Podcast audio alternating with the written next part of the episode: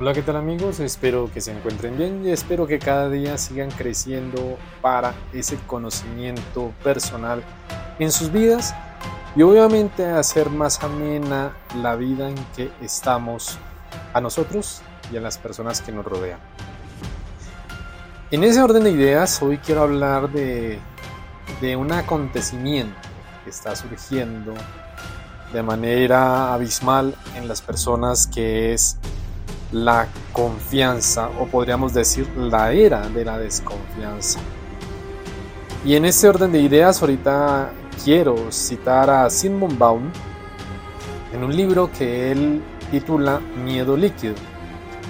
Y él hace allí una afirmación de la situación que se está viviendo en esa desconfianza y transmisión que se le ha hecho incluso a nuestros futuros habitantes del planeta es decir, hijos, nietos y demás.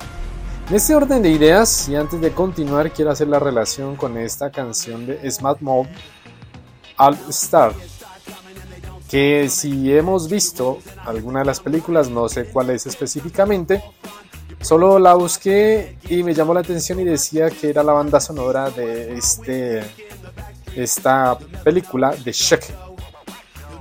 Y recuerdo que no es una canción al azar.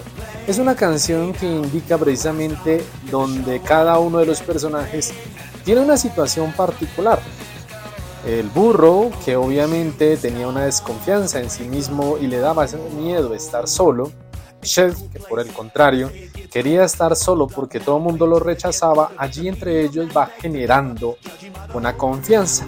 Eso fue lo que me llamó la atención de esta canción y por eso quería compartirla y hacerla alusión a nuestro tema de hoy, como lo mencioné, la era de la desconfianza, pero también tenemos que tener presente qué es la confianza.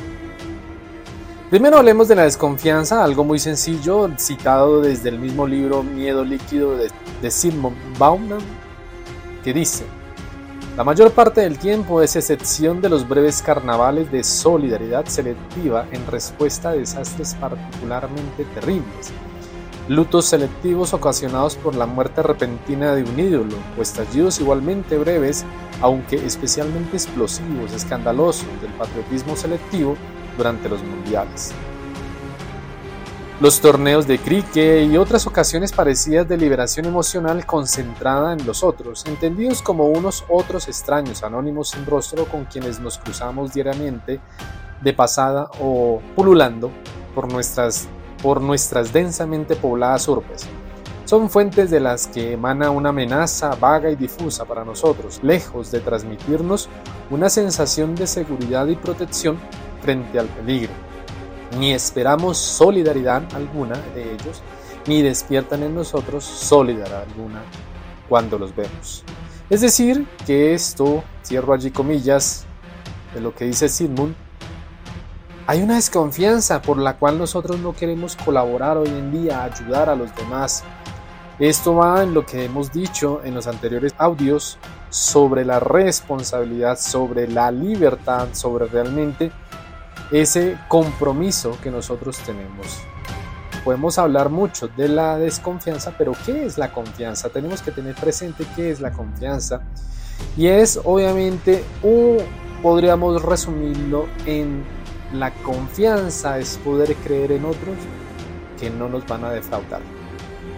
Pero etimológicamente, cuando hablamos de confianza desde el latín, que dice con, significa juntos y fidere o fe o lealtad, que es la siguiente parte. O sea, tenemos lealtad o tenemos fe en los otros que están con nosotros.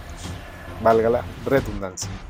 Generalmente referimos a la posibilidad de creer en otra persona, en un grupo de ellas y que estarán en adecuada ausencia, es decir, que nos, no nos defraudarán y o nos engañarán ni necesitan tampoco nuestra supervisión o vigilancia.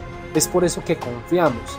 Y esto nos, nos lleva a que la confianza es una hipótesis sobre la conducta de un otro, que puede verse reforzada o disminuida dependiendo de las acciones o reacciones que tenga al ir familiarizándose con nosotros. Entonces, la confianza Es esa familiaridad, vuelvo y lo repito, esa cercanía producida por alguien que causa seguridad en sus acciones. Por eso hay requisitos indispensables en una relación afectiva, estrecha, ya sea amorosa, ya sea o simplemente amistosa. Entonces, esta alusión a la confianza va en relación también a lo que hemos mencionado en los anteriores audios, la responsabilidad, la fidelidad, pero también incluimos esa contribución a nuestras vidas, que pueden de pronto en algún momento opacar esta situación de confianza si no tenemos la responsabilidad y la fidelidad. ¿Cuáles? Como las mentiras, las traiciones, las conductas erráticas, impredecibles, lo que hace en una situación contraria, conocida así, de esta manera, la desconfianza. Y esto es lo que decíamos primeramente en Simon Bauer. Uno tener confianza también implica en las instituciones, ya sean políticas, organizaciones y también donde están el, el tipo de poder. Entonces allí también se sondea una acción de confianza y de desconfianza que puede interpretarse como una medida para que la gente deposite esta confianza en una acción, en una nación, en un gobierno, en una empresa, incluso podemos mencionar en un producto. Entonces, el nivel de confianza que nosotros empezamos a mirar alrededor de nosotros es mucha y por eso tenemos que ir evaluando qué tipo de confianza tenemos también con las personas que nos rodean o nos han generado una desconfianza. ¿Esto a qué voy? En que también todo esto va a generar en nosotros una autoconfianza que también nos va a atender hacia nosotros, que es una seguridad, un elemento fundamental en la construcción de cada individuo que se va transformando en un adulto. Esto emocionalmente ayudaría a hacer que la persona sea emocionalmente saludable. Por tanto, si hay la ausencia de la autoconfianza, entonces hay una fragilidad en la cual se va construyendo más bien una inseguridad. Para ir concluyendo, entonces, tenemos que tener presente que los seres humanos no somos 100% transparentes respecto a lo que pensamos y sentimos, ya que de fondo somos un poco más misteriosos los unos con los otros y la confianza es considerada un valor emocional y psicológico. Por eso tenemos que tener presente que dentro de la psicología hay unos tipos de confianza.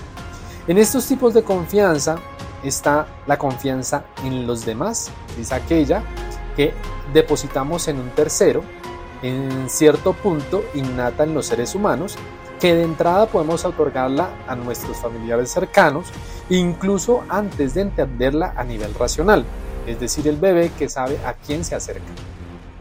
Por eso debemos aprender a tanto a confiar, pero también de alguna manera a desconfiar en nuestra vida, ya que las demás personas del mundo no serán necesariamente fieles a nuestros intereses y obviamente esa confianza puede verse en otros tipos. Vamos ahora a la confianza simple, es aquella que nos resulta innata y natural, que otorgamos plena y absolutamente de entrada de forma en aprendizajes sociales propios de nuestra especie a lo largo de milenios que se ha propagado en el trabajo, en las situaciones de escuela, en las situaciones de empresa e incluso podemos relacionarla esta sin confianza simple como cuando vamos a un restaurante.